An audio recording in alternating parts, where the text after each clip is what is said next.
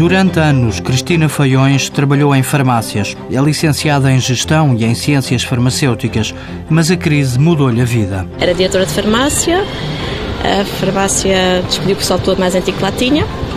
Vi-me numa situação de desemprego com dois bebés e então resolvi criar a marca Costura Feliz. Aos 45 anos, a aposta na costura foi um caminho alternativo para a desempregada. Fazia este tipo de trabalhos como hobby em casa e com a minha idade e com as minhas habilitações não havia vagas de emprego. Esta é a realidade. Cristina voltou a estudar, desta vez no Centro de Formação Profissional da Indústria Têxtil. Fui para o Centro de Emprego de Sintra e lá fizeram o curso de empreendedorismo e encaminharam para o Modatex.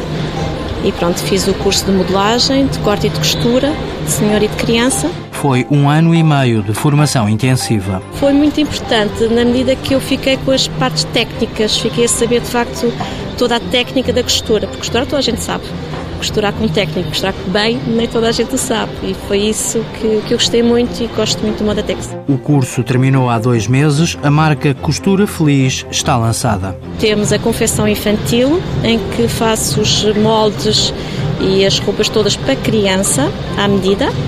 E depois tenho outra parte do, do, do negócio, que são os brindes e os saquinhos de alfazimas. Produtos que, por enquanto, são apenas vendidos em feiras e através do passa-palavra.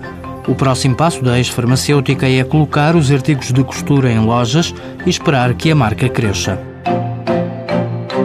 Mãos à obra. Com o apoio da União Europeia, Fundo Social Europeu, Programa Operacional Assistência Técnica.